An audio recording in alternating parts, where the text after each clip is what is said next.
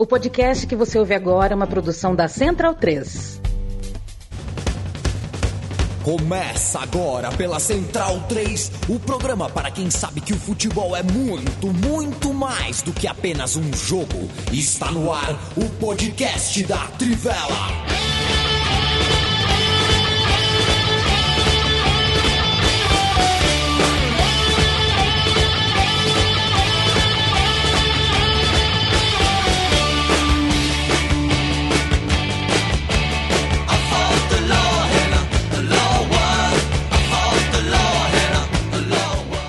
Bem-vindo, bem-vinda, amigo e amiga da Trivela e da Central 3. Eu me chamo Leandro Amin, estou ao lado de Bruno Monsante, Leandro Stein, Felipe Lobo, Matias Pinto. E na próxima hora a gente conta com a tua companhia para falar de futebol. O podcast da Trivela chega toda segunda, toda quinta, primeiro ao vivaço aqui em formato de live e depois pinga no seu tocador de podcast. Matias veste a Eintracht Frankfurt, Felipe veste Trivela, o meu xará aparentemente veste um jaco. Ah, garoto, é São José, pô, parecia um jaco. E o Bruno Bonsante com a mão na cabeça, na têmpora, como se estivesse formulando um grande pensamento, é, veste algodão normal, uma camisa comprada na CA. No que está pensando, Bruno Bonsante? Boa noite. Boa noite, estou formulando meus comentários que eu vou expressar daqui a pouco sobre a Champions League, sobre a Liga Europa, sobre a Conference League enquanto eu tava de rabo de olho aqui no Fortaleza.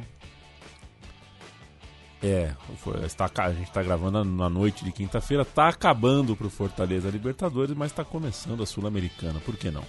Tudo bem, Leandro Stein? Tudo certo, estou acompanhando também o Fortaleza aqui, como estou responsável pela nota. É uma pena por, pro Fortaleza, mas bela festa da torcida do Cerro, né? Principalmente depois do segundo gol, um golaço de primeira no ângulo, a maneira como a torcida cresceu e é um dos estádios mais legais da América do Sul, né? Embora novo, a Olha Azul Grana é um dos estádios mais legais e tem o, um dos melhores momentos da história das finais sul-americanas com o AE, A e a Sapadeiro, né? Com a banda Los Palmeiras. Uh, Felipe Lobo, é, dá o pan pra gente. Qual é a nossa grande manchete do dia?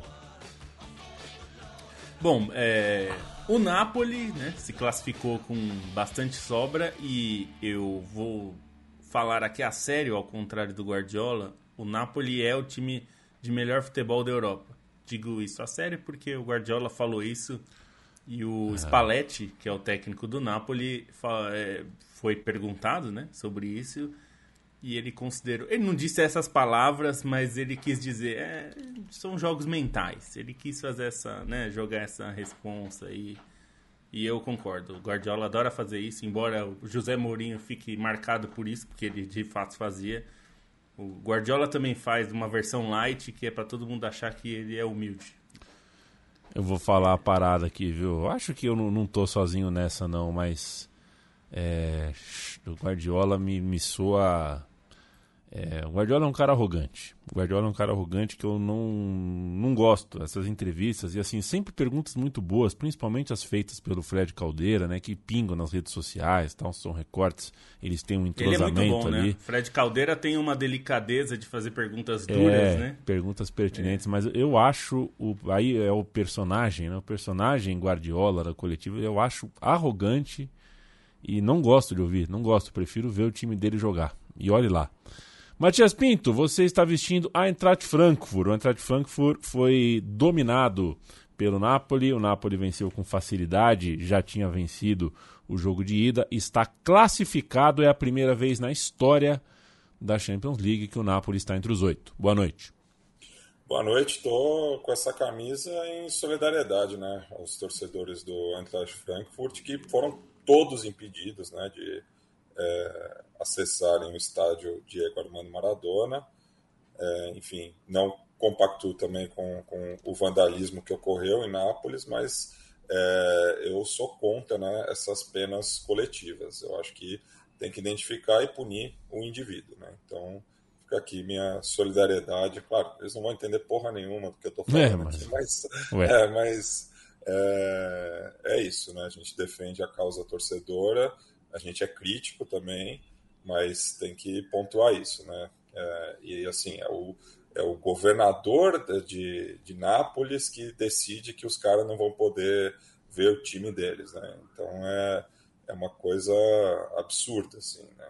Enfim, então fica aqui a crítica, mas também é, a gente já comentou aqui de diversas vezes no programa, né, nessa temporada, o quão bacana é ver esse time do Napoli, né? É, é um time que deixa todo mundo ligado na TV, né? Quem gosta de futebol, evidentemente, é, porque é, um time que está sempre em busca do gol, né? Mesmo com a vantagem confortável que trouxe de Frankfurt, é, só deu Napoli, né? O, o, o Eintracht quase não ameaçou a equipe mandante e é, é, é, uma equipe, assim, com perdão do palavreado, com tesão de jogar bola, né?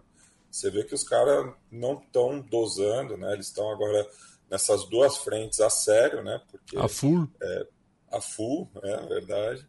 É, tanto né, com o, o, sonho cada vez mais próximo de reconquistar a Série A, mas agora dando esse passo muito importante que nem o, o, o histórico time né, de Maradona e Careca conseguiu, né, de chegar as, entre os oito melhores da Europa e, dependendo do sorteio, sonhando também né, com, com possibilidades reais de chegar à semifinal, né, quem sabe aí a sua primeira decisão é, da Champions League. É, o Napoli tem chance real de título, né? Porque eu concordo com o Lobo que joga o melhor futebol da Europa nesse momento. É, é, que, é que isso não é garantia de nada, né? Se fosse, o, o City do Guardiola tinha umas três já, e não tem nenhuma.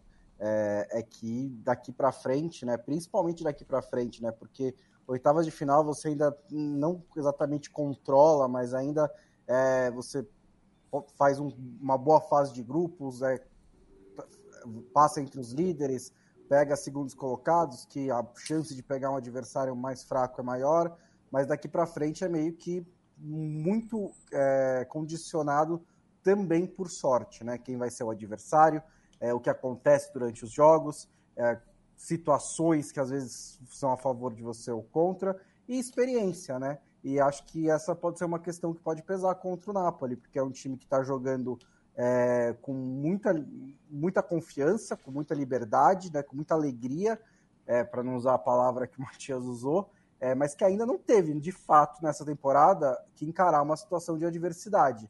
Né? No campeonato italiano disparou, na Champions League fez uma brilhante fase de grupos, não teve problemas contra o Eintracht Frankfurt, é, foi eliminado pela Cremonese na Copa da Itália, mas no contexto geral da temporada tanto faz, é, mas das quartas, semifinal, as situações adversas vão aparecer. E aí vamos ver como que esse time pouco experiente em futebol europeu, né, vai conseguir lidar com essas situações, como é que vai reagir.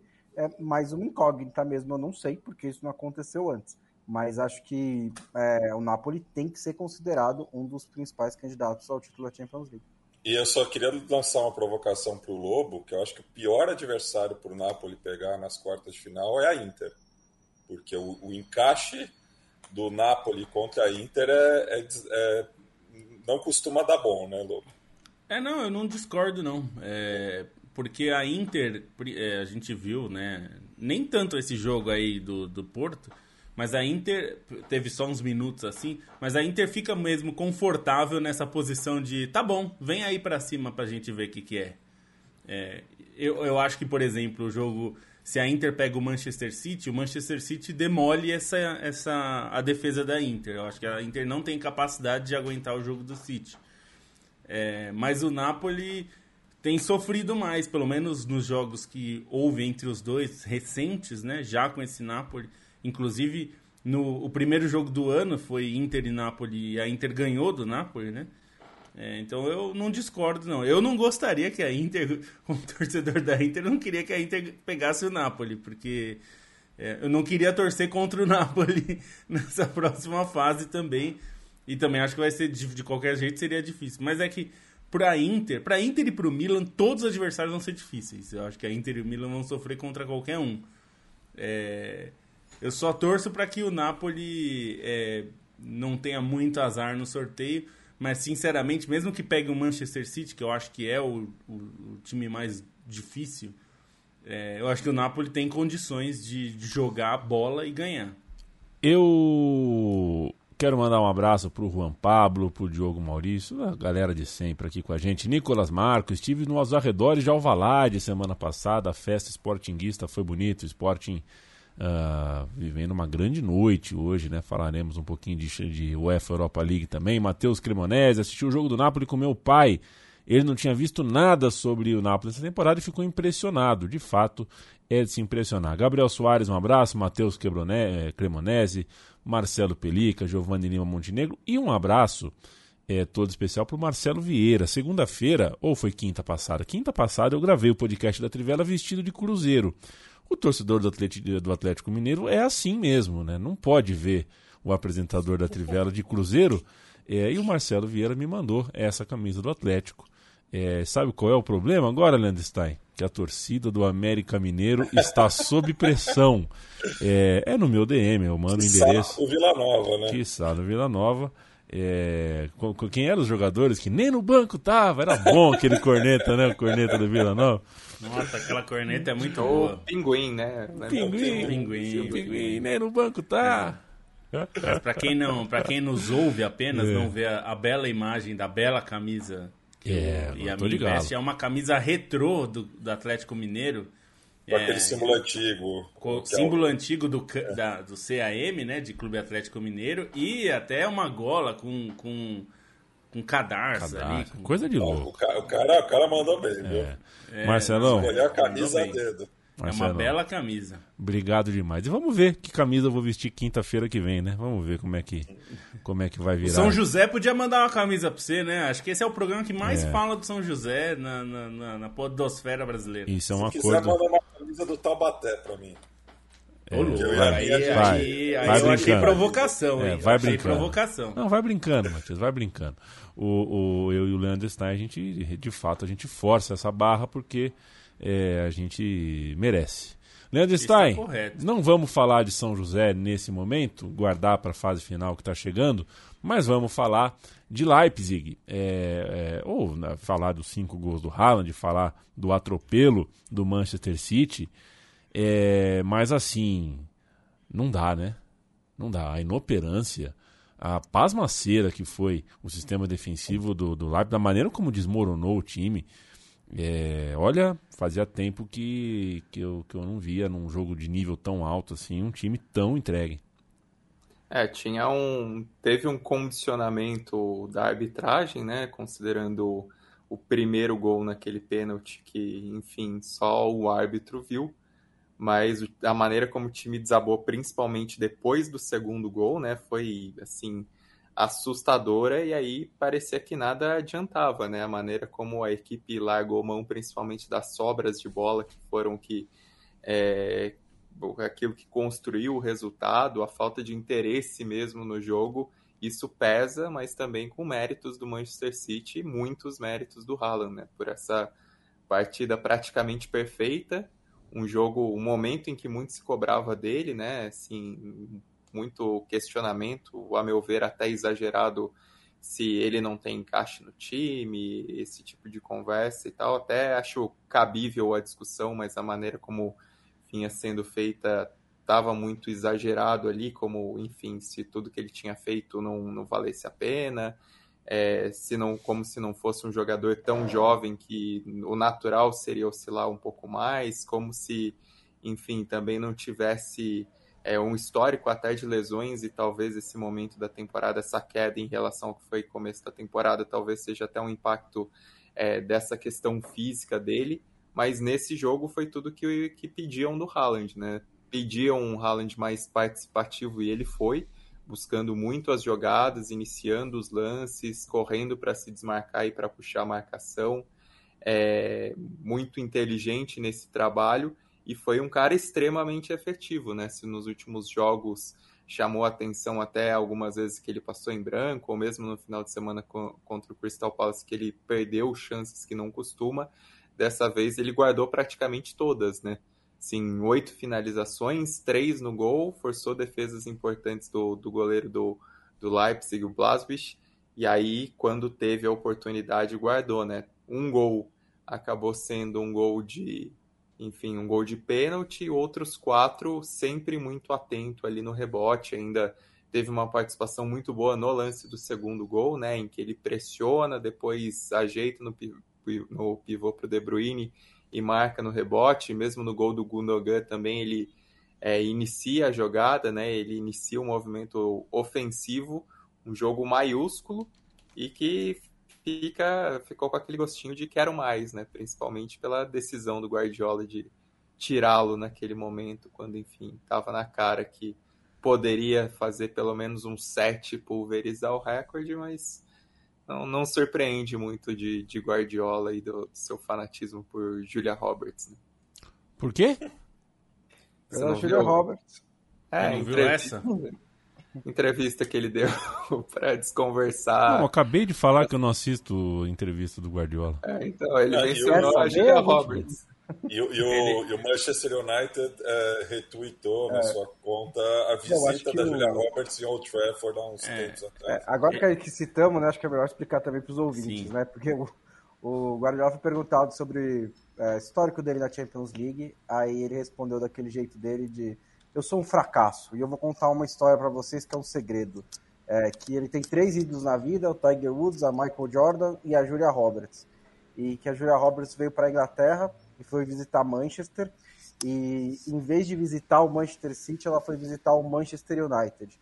E não era nem no momento em que o Manchester United era do Ferguson, era melhor do que o City. Era no momento que o City era melhor. E aí ele falou que nem se ganhasse a Champions League ia compensar ter perdido a visita da Julia Roberts quando ela foi dar um rolê em Manchester, que também é outro mistério que os jornalistas investigativos precisam descobrir, né? O que diabos a Julia Roberts foi fazer em Manchester naquela, naquele dia, porque, sei lá. Tanto lugar bacana para ir no né? mundo, né, moço? Foi para Manchester, o... mas enfim, talvez foi de futebol, foi ver o Manchester United mesmo. Felipe Lobo, é, é, sob os olhos atentos de Jéssica Alba, a Inter de Milão voltou às quartas de final da Champions League é, depois de um final dramático. Mas, né? O, mas sabe quem torce, atriz de ah. Hollywood que torce a Vera para a Inter? É ah. É a Alissa Milano, justamente. Ah, eu não conheço essa pessoa. Eu Ela fazia Who's the Boss, Charmed, é. é enfim. Mas aí, pelo menos, é, faz sentido, né? A minha, a minha atriz italiana preferida é a Keralti Badalamente. Só pelo nome. Uma pessoa se chama Keralti Badalamente. É... Você não inventou agora? Não, não, não. Keralti Badalamente. Esse é o nome da fera. É, a, Inter, a Inter cortou um dobrado, hein? O futebol português está de pé, né? Sporting classificado, Benfica classificado. E o Porto caiu, mas caiu vendendo caríssimo. Duas bolas na trave no mesmo lance, nos acréscimos. O Porto fez o que deu, né, Lobo? Mas é, não fez o gol que dava, daria uma outra chance para o clube. Eu vou falar aqui, eu não sei se minha internet está boa, mas se, se qualquer coisa vocês me avisem. Tá bom. É, Sim, é, é curioso, né? Eu tava falando com o Stein na hora, porque eu tava escrevendo e já tava com, a, com o texto bem adiantado, né? A gente vai escrevendo durante o jogo. E, e eu já tinha começado a fazer o abre dizendo que a Inter não tinha sofrido. Isso era antes de bater 45 minutos ali, depois dos 40. Porque o Porto, embora tenha ficado com bastante com a bola, boa parte do jogo não conseguiu fazer muito, né? O sistema defensivo da Inter, que não é, não tem sido confiável como era na época do Conte, ou como foi até na temporada passada mesmo. É, essa temporada não tá funcionando tão bem, é, mas não sofreu mesmo, não, não foi muito. So... Então é, é, curioso porque os minutos finais, e até o, o Inzaghi deu uma cornetada na arbitragem na hora da coletiva, que ele falou é, exceto pelos sete minutos excessivos de acréscimo, nós não sofremos. É, já, enfim, já deu uma cornetada nos acréscimos. Eu, eu achei sete minutos bastante adequado, não achei nada demais. É, mas de fato, nos acréscimos foi bem sofrido porque teve uma pressão que não teve no resto do jogo, né? Muita bola na área, bola na trave, chances. O Onaná já tinha sido um destaque no primeiro jogo, já tinha ido bem. É, num jogo que o Porto teve momentos melhores do que a Inter, na, em San Siro também. É, mas, de novo, ele foi muito bem, teve bem posicionado, ele é muito seguro e a Inter passa. Primeira vez que a Inter chega às quartas de final desde a temporada 2010-2011, é, quando chegou a essa fase como campeão é, do ano anterior, né? Ganhou em 2009, 2010. Em 2010, 2011, elimina o Bayern de Munique é, nas oitavas para cair para o Schalke 04 nas quartas de final. É, quer dizer, uma loucura, né? É, mas é, a Inter muito tempo sem, sem chegar às quartas de final, ficou muito tempo sem ir à Champions, né? Assim como o Milan. É, o Milan que não chega às quartas desde 2012, um ano depois da Inter. E, e faz, e essa combinação né, de Napoli, Milan e Inter faz com que a Itália seja, curiosamente, o time, o país com mais representantes nas quartas de final, com três superando a Inglaterra, que tem dois, né? E Espanha, Alemanha e Portugal tem um. É, eu diria que tem dois aspectos aí, né? É, um primeiro que tem um certo é, acaso nisso, não é, é, porque os adversários de Milan e Inter eram bem eu, acessíveis. Eu diria que é mais circunstancial, né, do que tipo, é, acaso, como se fosse. Eu, é, eu vou, eu vou, acho que tem dois lados disso. Um lado é que tem um, essa questão circunstancial de serem dois adversários, no caso do, do Milan e da Inter principalmente, que eram acessíveis, né? É, então, a, a, não, não foi, mas também é, isso acontece, né? Porque na temporada passada a Inter superou um grupo que é, tinha sofrido tal, chega nas oitavas de final, pega o Liverpool, que era um Liverpool melhor do que o Liverpool atual. Né? Embora os jogadores fossem o mesmo, o, o nível estava é, melhor e, e, fez o Liverpool suar assim para passar. Não foi uma classificação tranquila do Liverpool, né?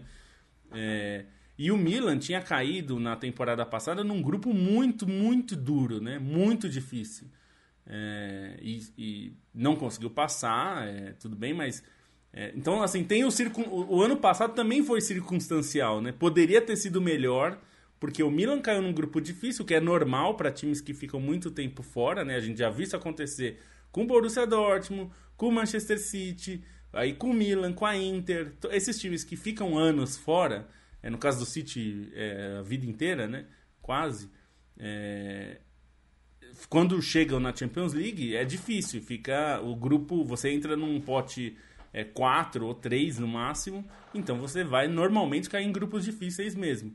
É, e acho que esse é um ponto importante também, né? Porque esses potes são formados pelos rankings de clubes, né? E para Milan e Inter é, era muito importante, além da questão financeira, para o Napoli também, né? Pela, pela questão financeira principalmente, é, conseguir chegar em fases avançadas, porque melhora o próprio ranking também, né? Então tende a, quando você volta, estar em grupos um pouquinho menos difíceis. Não necessariamente vão ser fáceis, mas vão ser menos difíceis. Dito isso, melhorou o futebol italiano também. É, eu não, não, vou dizer que, nossa, é a recuperação da Itália dos anos 90. Obviamente não é. é mas também não dá para dizer que é só circunstancial. Tem uma melhora evidente no campeonato italiano. Quem assiste o campeonato sabe disso. É, o campeonato é interessante, tem melhorado, tem times que fizeram boas campanhas. A Fiorentina está indo longe na, na Conference. A, a Roma ganhou a Conference League na temporada passada.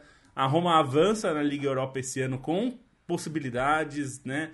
É, nem vou falar da Juventus, porque aí é um time que esses últimos anos sempre esteve na Champions League, então evidentemente também é uma candidata na Europa. Só, só a Lazio, entre todos os italianos, está eliminado nas competições é, europeias. Então, assim, existe um trabalho sendo feito. A Atalanta fez boas campanhas há pouco tempo na Champions, né? Então, sim, o futebol italiano melhorou do que era do final dos anos. Do, é, no início dos anos 2010 aqui, é, para agora melhorou. Time, os times estão mais fortes, o campeonato está melhor, os times estão um pouquinho mais estruturados, né? Milan e Inter acho que são um grande exemplo disso. É, não é que são é, é, ases do, da gestão esportiva, mas melhorou porque eram caóticos e agora estão melhores. Então, e o Napoli já tem muitos anos assim. Então, acho que as duas coisas são verdades. Foi um pouco circunstancial para ter três nas quartas, mas também é verdade que o futebol italiano melhorou. Então, é, as duas coisas caminham juntas e isso faz parte também, né? Raramente você vai ter três ou quatro times nas quartas de final se não tiver algum fator circunstancial, né? Tem um pouquinho disso, né, normalmente. E, e, eu acho curioso também que os três chegam três da Itália sem, sem ser a Juventus, né? Sem a Juventus estar tá incluída aí, que é a, a, que chegava com mais frequência nesses anos em que o futebol italiano estava um pouco mais enfraquecido. É, o que é só é, ilustração, né? De uma não, não dá para dizer é, não vai passagem de bastão ou mudança de, de, de, de, o reequilíbrio de forças. Eu acho que a Juventus volta a ser forte em breve, talvez ano que vem, talvez no próximo, é, mas de que os outros adversários encostaram né, na Juventus e a Juventus deu uma vacilada nesses últimos anos. Acho que essa a classificação de três italianos sem contar com a Juventus mostra um pouco isso, reflete um pouco isso. E só para não deixar uhum. passar o dado, é, é, três italianos nas quartas acontece pela primeira vez desde 2005, 2006. Foi a última temporada que três times é, italianos estavam nessa fase, dois deles são os mesmos, Inter e Milan, mas na, na época foi a Juventus e agora é o Napoli. E quatro técnicos, né? E quatro técnicos, porque além dos três técnicos dos times italianos, todos são dirigidos por italianos, tem o Carlo Ancelotti, né? Tem o Stefano, técnico é. da seleção brasileira. É, Stefano Pioli na, no Milan, Simone Inzaghi na Inter, é, Luciano Spalletti na Napoli, Carlo Ancelotti é, no, no Real Madrid. Real Madrid? Ô Bruno Bonsante, é, alguma observação para a gente fechar a Champions League é, sobre Liverpool e Real Madrid? Um confronto que ficou esfriado, né? Um é. jogo de ida deu aquela esfriada. A gente tem é, é, uma situação simbólica legal, né? Os gestos uh, institucionais bacanas de um clube com outro, mas o confronto mesmo, nenhum momento saiu de controle, né? Não, em nenhum momento saiu do controle. Eu acho que o Klopp descreveu muito bem, né? O Liverpool precisava ser espetacular para passar e não foi. Precisava ser muito bom para ganhar no Bernabéu e não foi. Ele foi só ok, teve momentos bons, mas no geral o Real Madrid controlou o jogo, teve as melhores chances. É, eu acho que o momento em que dava para colocar fogo foi nos primeiros ali 15, 20 minutos, quando o Darwin Nunes teve uma bola de frente para o Courtois, que fez uma boa defesa.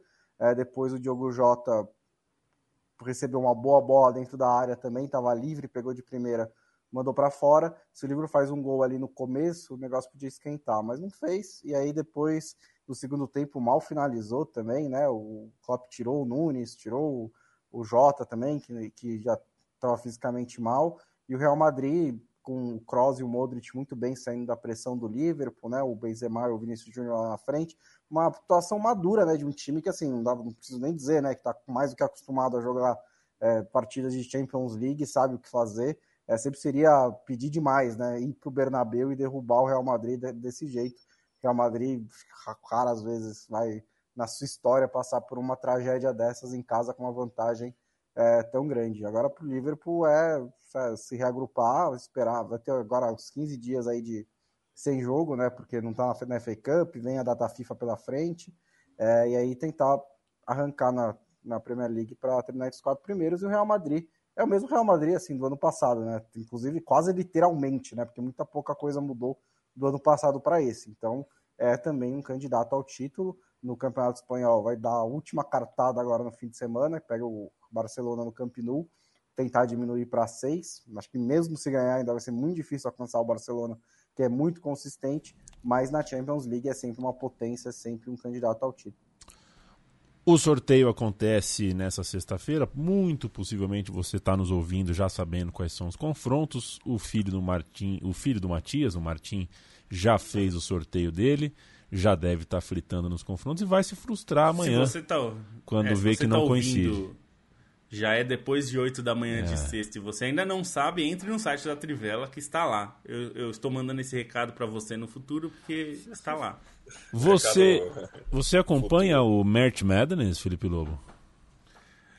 Eu já acompanhei algumas vezes, mas é. nos últimos anos eu não tenho acompanhado muito. É, aquele tá negócio bom. que você falou já algumas vezes, e a minha, às vezes a gente tem que fazer escolhas, é, né? não, não, dá, dá para acompanhar tudo. O dia continua é. tendo 24 horas, né? Às vezes eu, às vezes eu não consigo acompanhar tudo. NBA, por exemplo, eu tenho visto muito pouco.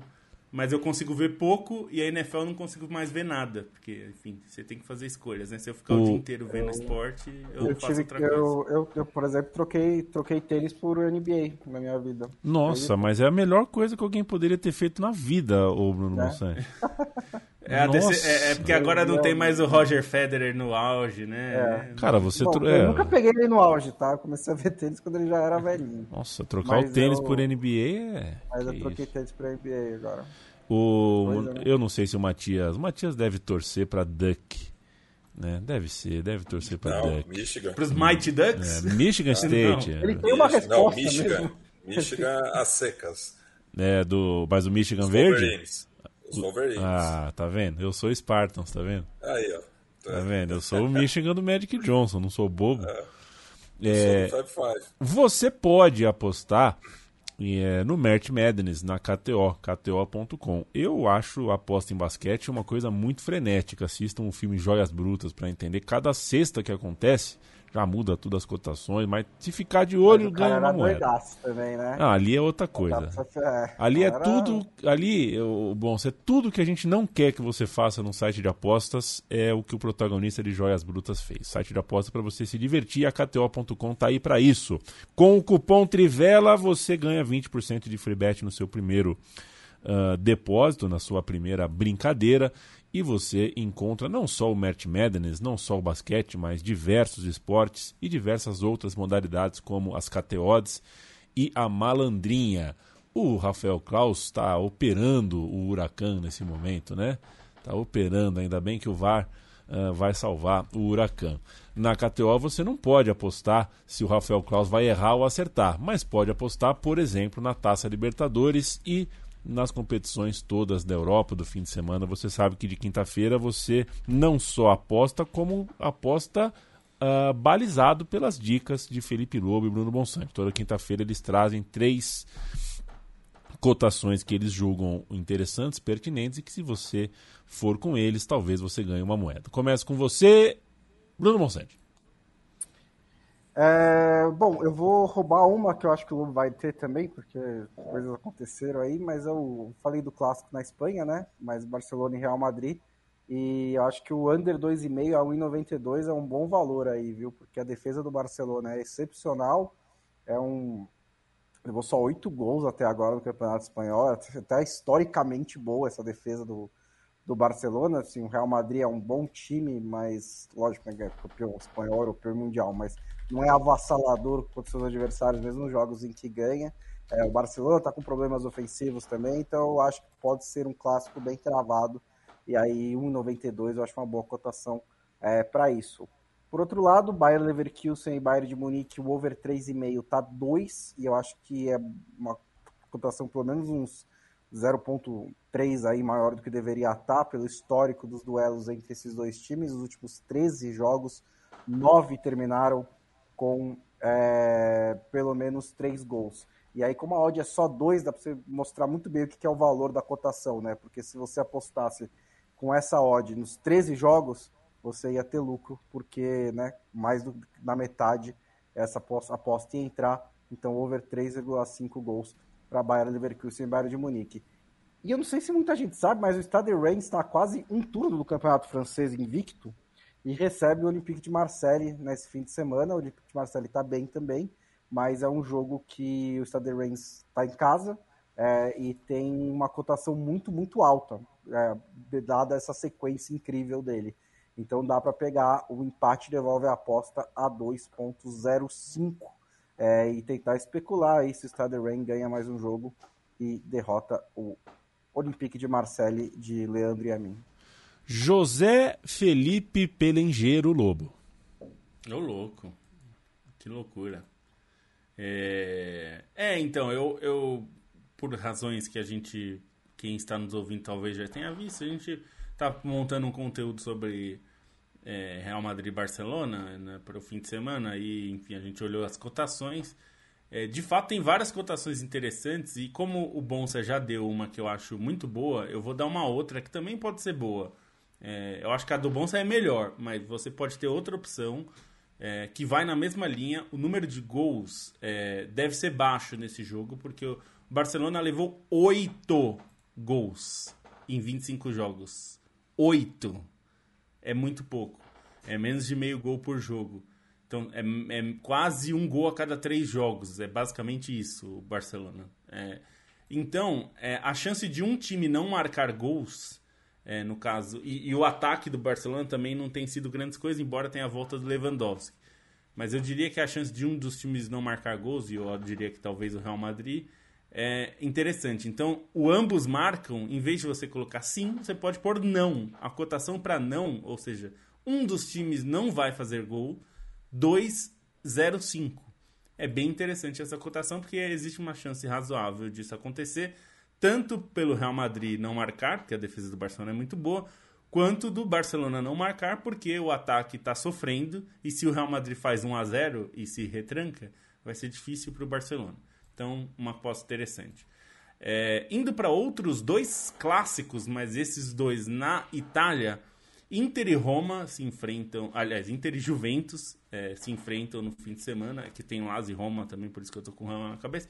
Inter e Juventus se enfrentam é, no fim de semana, e uma cotação boa para esse jogo é que ambos marcam, tá com 1,90. Acho bastante razoável, considerando que os dois times não são exatamente é, maravilhosos em suas é, defesas, nem consistência defensiva. Embora os dois sejam boas defesas, mas não consistentes. E Lazio e Roma, é, considerando a fase dos dois times e o que eles têm apresentado, é, eu faria uma aposta que eu aprendo a fazer muito com o Bonsante. O Bonsa gosta desse tipo de aposta, que é a vitória da Roma, mas com empate devolvendo a aposta tá pagando 1,90, que é uma cotação bastante boa, considerando que, é, ainda que seja um, o mando da Lazio, a Roma tem jogado melhor. A Lazio tem ótimos momentos nesse campeonato, deve ser um jogo difícil, mas a Roma tem sido um time interessante, então dá para apostar aí na vitória da Roma. Se der empate, você tá coberto, você não perde nada, então eu acho interessante, a 1,90. Eu quase dei essa também, então reforço. KTO.com, senhoras e senhores. Aposte com moderação, aposte só aquilo que você pode perder, aposte para se divertir e se for fazer, o faça na KTO. Beijo, abraço para todo o time da KTO. Fábio Mariano, o Lobo até perdeu o rumo depois dessa chamada. É, é, é, é, eu gosto de brincar com o Lobo. Anderson Braz, que camisa linda, é camisa bonita. Atlético Mineiro, um abraço para o mestre Ziza na Praia Grande, atleticano maluco da cabeça ele falava assim para mim, o Felipe Lobo, que ele, ele gostava de um, de um mé, né? Gostava de uma canjibrina. Aí quando ele já estava coisado, ele vinha mais sempre. Oh, você sabe qual é a capital da Iugoslávia? Aí eu falava, não sei, mestre Ziz. Ele falava, vou te dar uma dica. É um lugar que me agrada muito. Eu falava, Belgrado. Aí ele, isso, garoto. Ele fez essa piada acho que umas 50 vezes para mim. Fábio, Fábio Mariano é, é, pois é, eu participei do Pod Sport, né? Um abraço pro, pro, pro Bruno, para todo o time da Ola Esportes, lá foi legal. Gabriel Gonçalves e a mim rosteando como An. É, fã ou hater, hein, Gabriel? não entendi, eu não entendi a mensagem. Um abraço para você, um abraço pro Bigode, pro Rômulo, pro Paulo, pro Renan. Eu vi, viu, Renan? Um abraço para você também.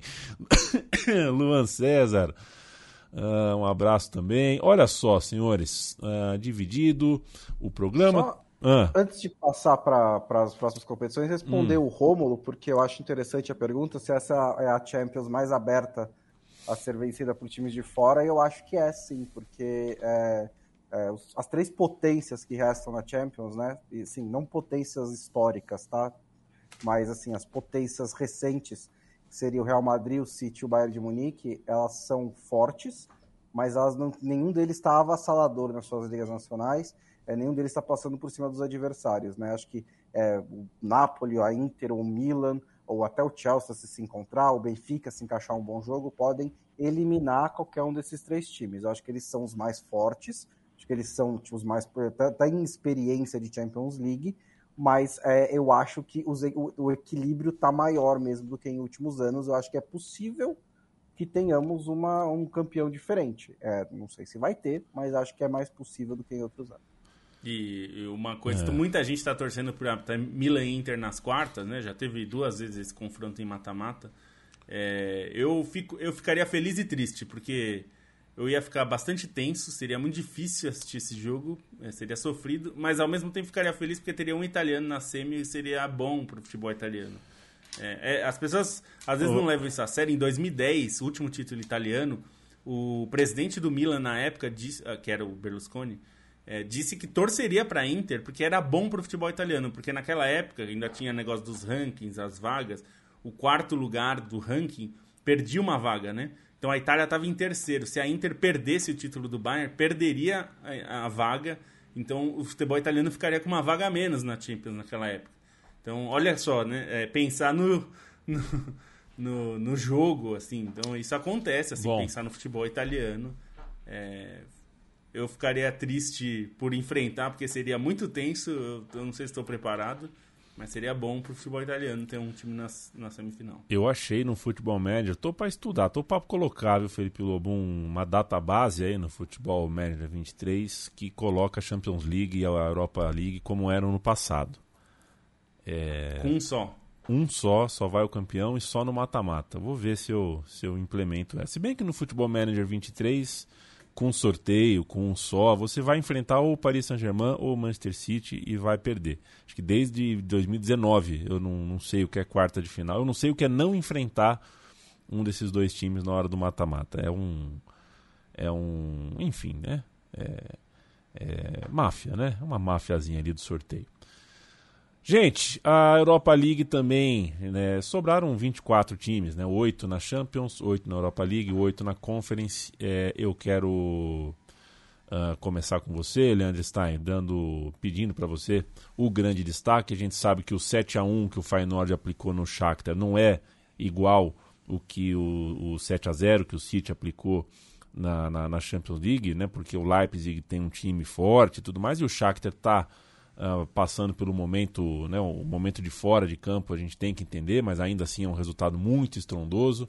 A gente tem um confronto que para nós brasileiros a manchete é muito óbvia, né? São Paulo contra Jorge Jesus. A gente tem uma Juventus num jogo complicado, com pênalti, com expulsão, com gol que volta. É... Que tal para você a quinta-feira de Liga Europa? Bom, acabei acompanhando um pouco mais a conference, né? Mas do que eu vi, eu fiquei bastante impressionado a maneira como o Feyenoord com, com, assim, construiu esse 7 a 1 né? Porque foi um jogo em que basicamente todas as finalizações pareciam que entravam, né? O time estava com uma precisão imensa. No segundo tempo, por exemplo, as cinco primeiras finalizações do time, quatro foram gol.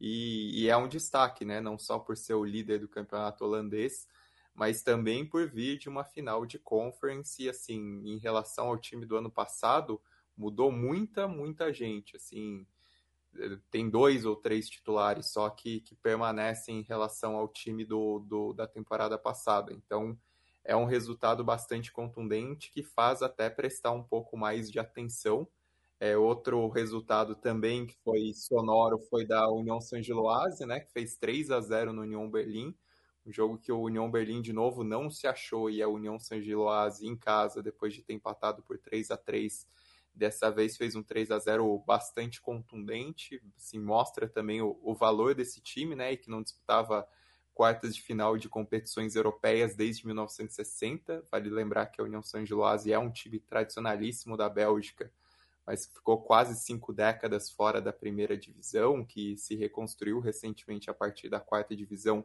e tem os mesmos donos do Brighton, né?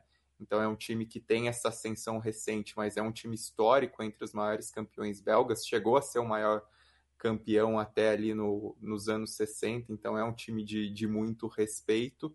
E nesse Fenerbahçe Sevilha, assim, foi um jogo tenso, digamos assim, porque foi um jogo muito pegado. O Sevilha precisou se segurar na defesa é, teve, enfim, um, um, até um lance de violência ali que jogaram uma moeda que acertou a cabeça do Dimitrovic de novo, dependeu de um atendimento longo, e aí foram nove minutos de acréscimo, o Fenerbahçe pressionando no fim, mas o Sevilha sobreviveu e reafirma essa vocação para a Liga Europa, né? um torneio que, que conhece tão bem, e aí para puxar os outros destaques, o grande confronto dessa fase de oitavas de final foi o Arsenal Sporting, né? Acompanhei um pouco mais é, a prorrogação e os pênaltis, e o Sporting com uma classificação muito valorosa, né? Até pelo golaço do Pote, que é um cara que merece um destaque, porque vem jogando muito, né? Desde a temporada do título do Sporting, o, o Adam também se redimindo de uma temporada que não é boa, acabou sendo um personagem decisivo nessa classificação.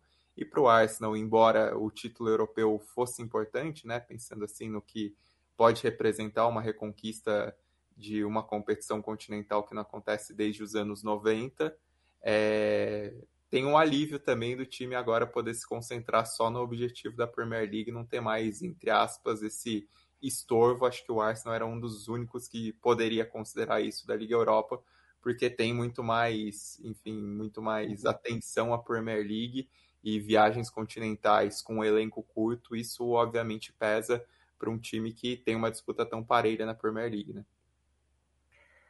É, o Gabriel Jesus voltou também, né? Foi titular pela primeira vez desde a Copa do Mundo, já tinha feito 13 minutos contra o Fulham. Jogou bem, é, ele talvez jogasse pouquinho mais no segundo tempo, mas o Arsenal teve duas substituições por lesão no primeiro tempo, e aí o Guarteto não quis queimar mais uma, né, para tirar o Jesus no segundo tempo. Então já fez aquela, queimar uma pausa, né? Então já tirou no intervalo, mas foi assim, foi um jogaço, né? Com, com o Arsenal melhor no primeiro tempo. É, o, Adam começou a pegar já no primeiro tempo, né? Já defendeu duas do Jesus, duas do Martinelli, inclusive uma delas saiu o gol do Chaka. No segundo tempo, o Sporting melhora, sem nem fazer substituição, melhora só na postura, nas, na, na mexida de peças ali. Sai o gol do meio-campo, né? Que acaba até ficando um pouco ofuscado pelo que foi o geral desse confronto, né? especialmente as defesas do Adam, que na prorrogação brilhou mesmo, né? Numa saída cara a cara com o Troçar e depois numa cabeçada firme do Gabriel Magalhães, que tinha tudo para entrar e ele fez uma defesa muito plástica. E aí nos pênaltis defendeu a batida do Martinelli, foi até talvez até menos impressionante que outras defesas, porque o Martinelli bateu é, bem mal. Mas foi um duelo assim de, de altíssimo nível. O Sporting é um bom time, né? Um time que é bem treinado já há muito tempo pelo Rubem Amorim é, o, o, título português não foi por acaso, não está fazendo uma grande temporada no campeonato português, mas na Liga Europa está indo muito bem, tem ótimas peças, né? O Paulinho é muito bom, o Marcos Edwards é muito bom, tem o Pedro Gonçalves, o Gart, que até foi expulso no fim da prorrogação, também é bom jogador é, e pode fazer um bom barulho aí na, na Champions, na, na Champions League, não, né? na Liga Europa. É, o, a Juventus passou pelo Freiburg também, assim, sem muito risco, né? É, o Vlahovic fez seu primeiro gol em um mês. É, o Freiburg, nesse lance do pênalti, teve um jogador expulso, e aí ficou realmente difícil correr atrás de dois gols de desvantagem com um jogador a menos, né? Mesmo em casa, a torcida do Freiburg começou bem animada. É, não teve muito mais coisa que aconteceu nessa partida, sendo sincero, o segundo tempo foi bem, bem mortinho. É, e aí o confronto, o, o teve o, o Bayern Leverkusen ganhando do Ferenc Varos por 2 a 0 de novo, sem forçar muito. O Rashford fez um golaço de fora da área, mas o confronto entre Betis e Manchester United estava mais do que resolvido. E assim, a, como vocês acham que o, o, time do José Mourinho, fora de casa, em vantagem na eliminatória, jogou contra a Real Sociedade? Uma nota, né? É, 24% de posse de bola, não deu um chute no gol, esperou o relógio terminar e passou para as quartas de final. A gente vai ter o sorteio antes ou é depois? É antes, né? Pra, não, é depois, né? São em outros lugares que você deixa o melhor pro fim. Você primeiro vai sortear a Champions, um pouquinho mais tarde você sorteia é, a Europa League, a gente também saberá. E são confrontos também muito muito muito interessantes né a Europa ali costuma causar para a gente porque é, tem um pouquinho mais um pouquinho não né é razoavelmente mais rotatividade de clubes uh, do que a Champions League. Então são sorteios sempre que uh, deixam a gente curioso deixa a gente muito curioso. Vamos ver se der um Juventus e Manchester United. Aí começa a se criar um, um pequeno épico por exemplo né? O Manchester que já passou pelo Barcelona agora passa pelo Betis, está né, pegando gente graúda. Por outro lado, a gente tem uh, uh, alguns confrontos aí que, pô, né? É, quem vai enfrentar esse bonito, elegante belga? Que foi você que escreveu, Bruno Bonsante, que não sabia que ele era uma menina, né? É... eu falei, né? falou, Eu- né? Não é coisa que eu escreveria, assim, né? Só- É, Como, eu, como eu já disse em outros programas, eu sou mais formal escrevendo. perfeito. Falando. Perfeito. Vamos, vamos acompanhar. E já que foi colocado pelo Stein, o Stein assistiu bastante a Conference League. Conference League é, é- é- é- é um degrau ainda, né? É uma camada ainda mais abaixo de rotatividade, até porque é começo, né? São é, segunda edição, terceira edição, segunda edição, né? Então você tem uma, uma, uma, evidentemente os times que aparecem aí são interessantes. Fiorentina e West Ham. né, na temporada passada falaram muito que o Mourinho era o único que tinha conquistado as três competições europeias. É, pô, Eu falei, legal, né? Mas Não. assim, ele também foi o único que teve a chance, né? tipo, Ô, ô Mate, o West Ham e Fiorentina a gente já meio que sabia que iam estar, né? É, a Lazio está eliminada, a Lazio a gente imaginava que fosse estar. Qual é o teu olhar para esse, para esse, para esse grupo, né, de oito times que ainda segue viva na Conferência League?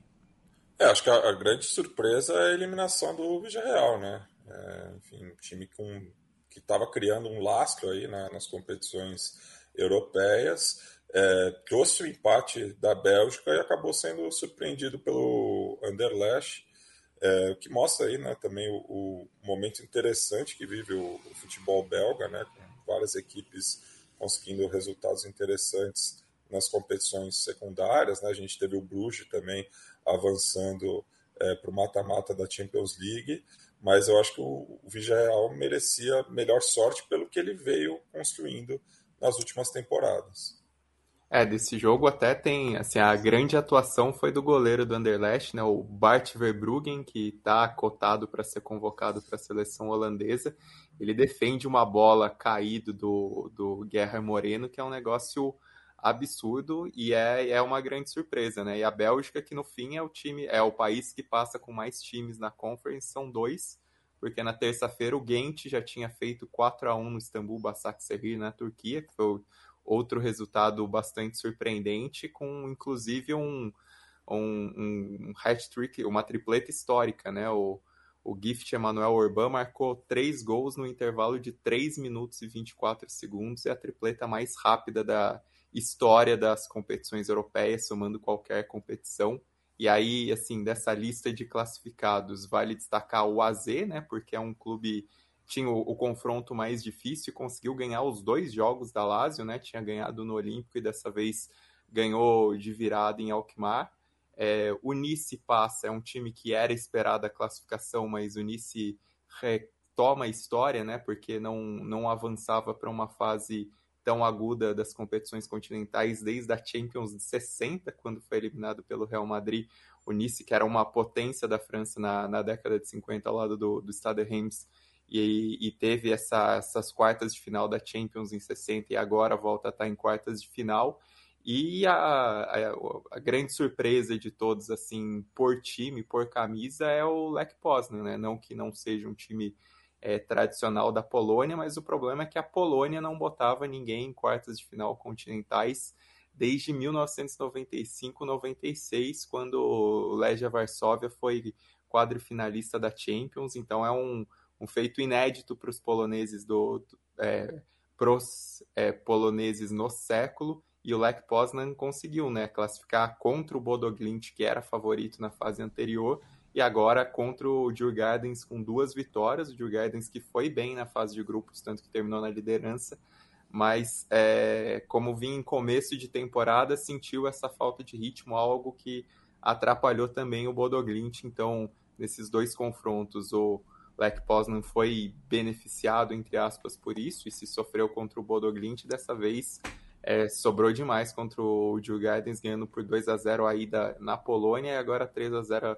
3 a 0 a volta na Suécia. Esse é, é Leandro Stein que você ouve e você pode ler também.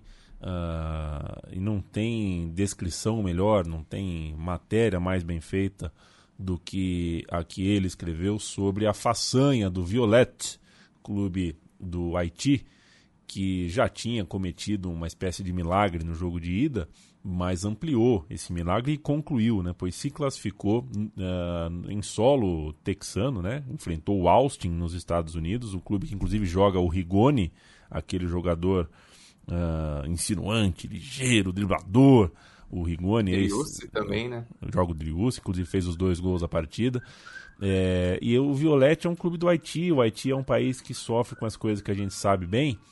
E o, tá passando a polícia, chama a polícia. E o, e o, o, o a viagem desse, desse time haitiano para os Estados Unidos foi, enfim, uh, ah, 14 jogadores, né? Foram 14 jogadores que não conseguiram visto, né? Os Estados Unidos não deu visto para esses jogadores com medo de que eles, uma vez dentro do país, uh, se desligassem da, da, da, delegação e virassem, enfim, imigrantes ilegais. É, tá aí, tá classificado o Violette, uma das grandes histórias. Aí você pode ler no site da Trivela é até melhor do que, do que eu contar aqui. Eu estou dando só a manchete, mas uh, a leitura vale muito a pena e vai te deixar emocionado. Viva essas e, boas histórias do futebol, Mate.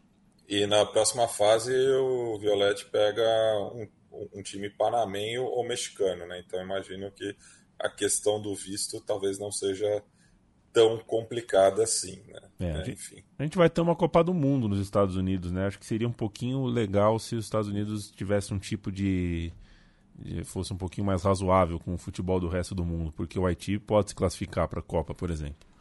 É, e a, e a fala... segunda temporada, né? A temporada passada um time desistiu da Conca Champions porque não conseguiu vistos suficientes. Dessa vez o Violette conseguiu o mínimo, né? 12 jogadores do time regular entraram, mas era metade metade dos titulares não, não conseguiram ir e teve que contratar jogadores em campeonatos amadores para completar o elenco, né? Assim, se a CONCACAF permite essa, esse remendo no time, por que, que a CONCACAF não faz um esforço, se não para conseguir esses vistos, pelo menos para conduzir esse jogo em campo neutro, né? Se o Violette, por conta da violência no Haiti, teve que jogar na República Dominicana e pegar oito horas de estrada num país com sérios problemas é, de violência, por que não é, mudar o local para os americanos se o governo dos Estados Unidos não, não permite uma competição justa, né? Exatamente. E eu, o que eu ia dizer é isso. Às vezes a gente fala que a CBF, a, a AFA faz a, a, CBF parecer razoável, é, a CONCACAF faz a Comebol parecer organizada. A gente fala da Comebol porque ela merece ser falada e criticada, a gente critica com frequência, mas a CONCACAF é um negócio fora de série é, e é isso que o Stein falou. O, a responsabilidade disso é da competição. A Comebol, que é esse caos cheio de. é um antro de gente que às vezes a gente questiona tudo. É, eles fizeram até visto diplomático quando foi necessário para os times entrarem nos países de modo, digamos, emergencial para disputar uma competição, porque a responsabilidade é da Comebol e, nesse caso, é da CONCACAF. Então, assim, não que seja Estados bonito, Unidos, né? mas negociou até vacina. Não que eu é, concorde. Exatamente. A gente, com todas aquelas questões do momento de pandemia mais grave, né? Quando as restrições eram altas, a, a Comebol resolveu a questão falando, bom, então a gente vai oferecer a vacina. A gente tinha várias questões com isso, mas diga, esse é o papel que ela tem que fazer primeiro tentar resolver a questão dos vistos. Não resolvendo, obrigar os Estados Unidos, o time americano, no caso, a jogar fora do país. É, não pode ser é, usar essa, essa questão só contra times do Haiti, né? É, tem que valer para todo mundo. Então, é, é, uma loucura pensar que a Comebol parece boa perto da CONCACAF, mas é, é, é isso.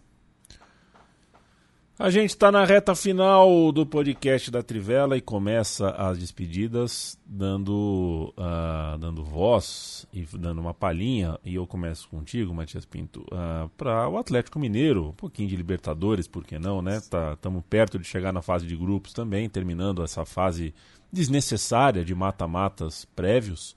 É, o Atlético Mineiro pode até ter sofrido no primeiro tempo, mas depois uh, tudo andou mais ou menos como a gente imaginava. Que boa fase do Paulinho, né, Mate? Boa noite. Pois é, o Paulinho encaixou como uma luva aí né, no, no, Atlético, né? Acho que uma das contratações de maior impacto que o Galo fez nessa temporada, né? Trouxe bastante gente também, né? O Cudê ainda está organizando o time, mas o Paulinho, nessa pré-Libertadores, participou é, diretamente dos sete gols do Atlético Mineiro, seja marcando ou dando assistência, né? Então, muito, muito dos méritos da classificação do Atlético, né, que teve um caminho similar é, nas duas fases, né, empatando fora e ganhando em Belo Horizonte, passam pelo, pelos pés e cabeça do, do Paulinho. Boa noite, Bruno Bonsante. Boa noite. Ó, o segundo tempo do Atlético Mineiro foi muito, muito bom mesmo, viu? Contra o Milionários, talvez os melhores 45 minutos da temporada vai ser um e vai cair e tá livre no sorteio, né? Tá solto, pode cair em qualquer grupo. Então, temei o Atlético Mineiro até segunda-feira, até segunda-feira. Isso aí. Acho que eu não tô aqui segunda, viu? Acho ah... que eu não tô aqui segunda. Essa é uma. Tá durmam com essa. É, Felipe Lobo, um beijo para você. Um beijo um, para todos vocês, para todos os nossos ouvintes, e vou deixar aqui, até pegando um gancho de algo que o Matias falou durante o programa, a UEFA precisa rever a questão dos torcedores visitantes em suas competições europeias. Além desse caso grave, gravíssimo que a gente teve em Nápoles, que envolve várias questões, é, com os torcedores do Eintracht Frankfurt, a gente teve muitos problemas com torcedores visitantes é, de Milan e Inter, principalmente. Minha câmera aparentemente é, apagou, mas enfim, se, se, vocês estiverem me ouvindo. É, a, a, o Porto é, dificultou a entrada de torcedores visitantes da Inter que tinham sido garantidos que entrariam é, mesmo no setor que não era dos visitantes. Né? Teve muita procura de ingresso de visitantes é, esgotou rapidamente. Os torcedores da Inter compraram em outros setores, foi garantido a eles que poderiam entrar e o Porto complicou a UEFA, inclusive culpou o Porto. Eu acho que a UEFA tem uma participação nisso, como justamente pelo que a gente falou da CONCACAF, é responsabilidade do organizador. O Milan teve problemas em Londres também. Então, assim, essa é uma questão que precisa ser, ser revista. Então, um abraço e um beijo a todos. Valeu você também, Leandro Stein. Até a semana, companheiro. Valeu, e só para responder a questão do Bonsa, né, que ele pediu uma nota pro Mourinho, a, a nota obviamente é ré, né, porque assim, o Mourinho vai... Valeu, gente, boa Não dá pra estacionar, não dá pra estacionar o ônibus sem ré, Caramba. né? É, então. Caramba, e eu vou para casa, né, o Gabriel falou, eu tinha tinha digitado errado, né, Gabriel Gonçalves? É, hoje eu tô de mandante, tô aqui no estúdio, mas quero ir para casa, sabe por quê, Felipe Lobo? Agora o ataque da minha Fiorentina tem Hendrick e Matheus Cunha. Eu preciso Ô, ver. Louco, eu preciso ver se vai funcionar. Eu preciso ver se vai funcionar. O Rafael Veiga na armação e um israelense que eu nunca vi jogar, um tal de Glock, tá? Na, na criação. Bom, hein? É bom? bom vamos bom, ver se, bom. Vamos ver se essa nova Fiorentina é, vai dar certo. O Glock foi contratado o... recentemente pelo RB Leipzig, inclusive. Opa. Aliás, pelo Red Bull Salzburg, não RB Leipzig. E o Churran lá, que eu te sugeri dizendo que é cracaço, hoje chegou da seleção francesa.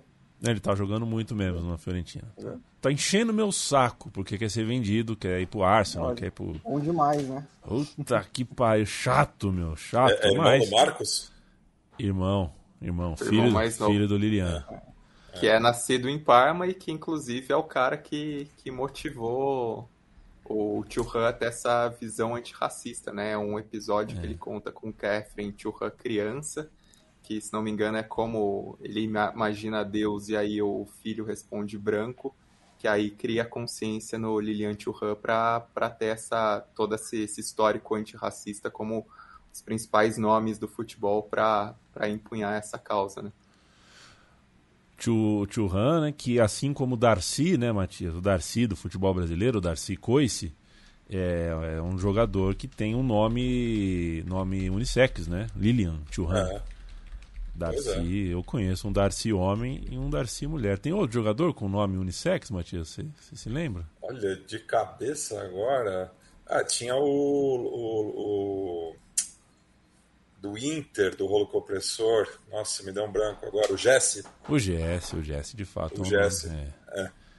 é, bem lembrado, bem lembrado. No e-mail de Bruno Bonsante, bonsa.trivela.com, você manda nomes uh, de jogadores e a história de jogadores uh, com nome unissex. Segunda-feira o Bruno Bonsante traz aqui pra gente. Trivela.com.br é o endereço, visite a cozinha desse time que eles merecem, eles entregam coisa nova todo dia por escrito, duas vezes por semana também aqui conversado. O financiamento coletivo do estúdio é apoia.se barra Central 3. Se você acha que pode nos ajudar dessa forma, a gente agradece.